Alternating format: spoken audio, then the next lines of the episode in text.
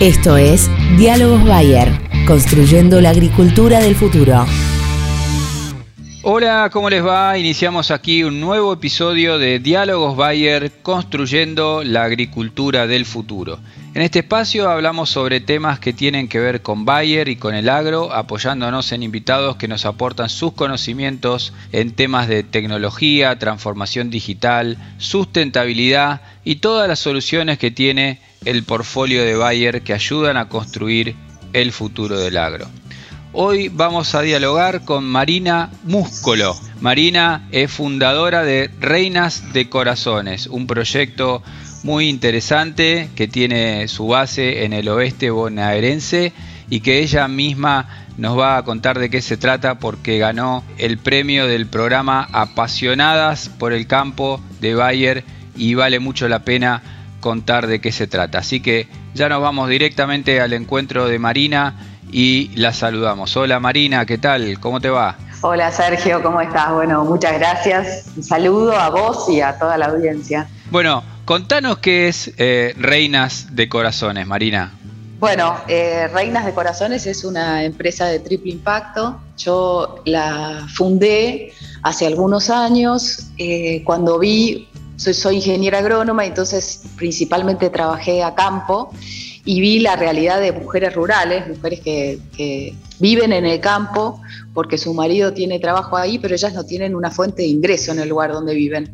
Entonces empecé a pensar que, con todos los recursos de la naturaleza ahí tenían que tener eh, opciones y muchas, muchas producciones para hacer y empecé a pensar en cuáles y así llegué a la apicultura como una opción eh, de una fuente de ingreso que les diera independencia económica en el mismo lugar donde viven y no tener que trasladarse. Lo que tiene la apicultura es que no ocupa casi lugar y estas mujeres no son propietarias de la tierra que el producto no es perecedero, entonces lo pueden comercializar cuando van al pueblo y que gracias a la abeja y, a lo fantástica que es y a su polinización, los cultivos de esos campos rinden más, las pasturas de esos campos se resiembran y el ecosistema todo es más saludable. Entonces, eh, bueno, así fue que arranqué con Reinas. Y, contanos cómo funciona, cómo está estructurado Reinas de Corazones, que, cuántas mujeres son, qué trabajo hace cada uno, cómo se, cada una, cómo se integran. Bueno, eh, Reinas es una empresa de triple impacto. Las empresas de, triple impacto son las que buscan eh, generar un mundo mejor a través de un negocio. O sea que a través de la venta y producción de productos de la colmena, bueno, llevamos una oportunidad de desarrollo a mujeres rurales gracias a un oficio tan importante como la apicultura, ¿no? Para el medio ambiente. Así que eso es lo que hacemos. Y arranqué en Peguajó. Eh, yo soy vivo en Peguajó.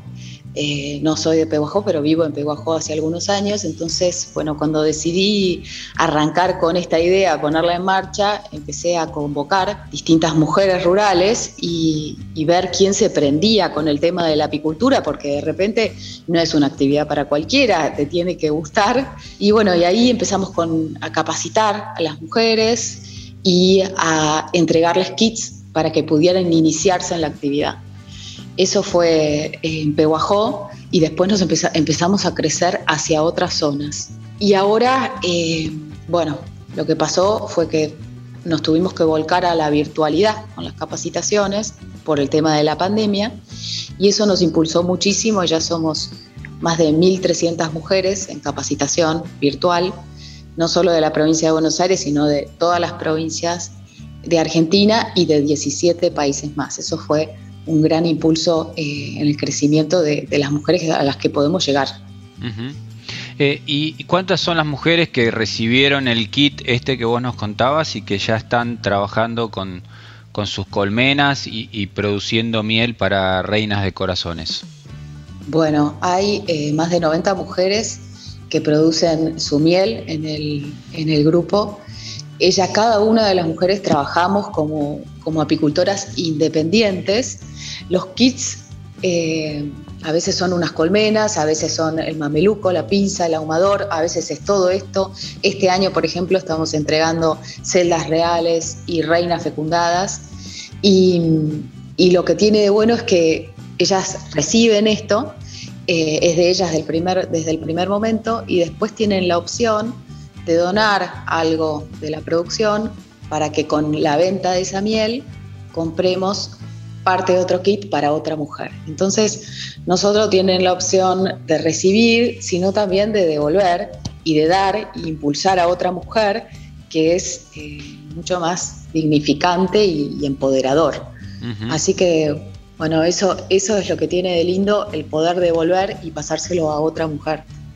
Sin ninguna duda. Y, el, y la miel que producen estas 90, 90 mujeres, cómo la, procesan, cómo la comercializan, porque nos contás que son independientes, deben estar en, lugares diferentes la mayoría, por más que están en, zonas cercanas. ¿Cómo es ese proceso productivo, por decirlo de alguna forma? Sí, buen punto. Cada una comercializa como, mejor le convenga. Pues hay muchas que cuando arrancan empiezan eh, fraccionando y poniendo, eh, vendiendo a familiares, amigos, eh, y después, bueno, cuando aumentan su producción, tienen la opción de venderla a reinas de corazones o de donar, si es que todavía quieren donar algo más. Y lo que hacemos es, recolectar esta miel. Yo suelo, tener varias zonas de provincia de Buenos Aires que recorro. Entonces, eh, recolectar esta miel y, eh, y, juntarla. Para mí son los, los tambores de miel que más valen porque son son los que vuelven, ¿viste? Los que, los que las chicas donan para, para impulsar a otras, a otras mujeres. Y el tema muy importante es el tema de la calidad, que nos regimos con el protocolo número 11 de INTA, de buenas prácticas para una miel de calidad. Entonces, toda la capacitación que, con la que eh, articulamos y tenemos una, una, alianza con el INTA ProAPI son en ese sentido, son a través de mantener la calidad de los productos de la colmena a lo largo de toda la cadena. Y eh, bueno, también lo que hacemos es análisis de, esos tambores antes de, fraccionar. Y la, la, miel de reinas de corazones, bueno, se, vende con, esta marca, Reinas de Corazones, principalmente en AMBA y Capital Federal y todo alrededores, pero también tenemos llegada a todo el país. Hoy estamos habilitadas para, comercializar en todo el tránsito federal. Eh, es una miel que está certificada libre de gluten, en frasco de vidrio, serigrafiado y, bueno, tenemos también un apiario en proceso de certificación orgánica con la OIA. Así que este año, ahora en febrero o marzo, eh, vamos a tener nuestra primera producción orgánica. ¿Qué es un apiario para los que no conocen tanto. claro, sí. Un apiario es un conjunto de colmenas. Eh, es un conjunto de colmenas en un campo que es como la unidad productiva. Después todo el manejo se hace eh, en función del apiario. Eh, Marina, ¿y la, distribución se hace en, los comercios del AMBA que vos mencionás? Eh, se puede encontrar en, grandes supermercados, en comercios de, productos orgánicos, en ambos. ¿Dónde se puede comprar la miel de reinas de corazones?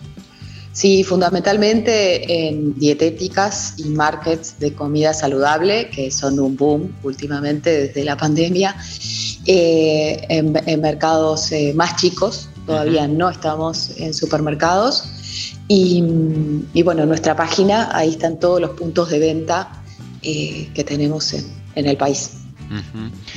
Eh, y última pregunta, Marina, te meto un poco quizás más en tu, en tu rol de ingeniera agrónoma, aunque también tiene directa relación con Reinas de Corazones.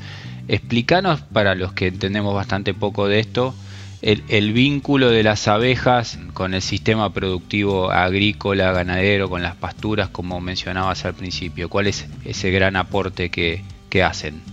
Sí, qué bueno que, traes ese punto. Las abejas son fundamentales para, para el planeta. Es más, eh, un tercio de los alimentos que consumimos dependen de la polinización.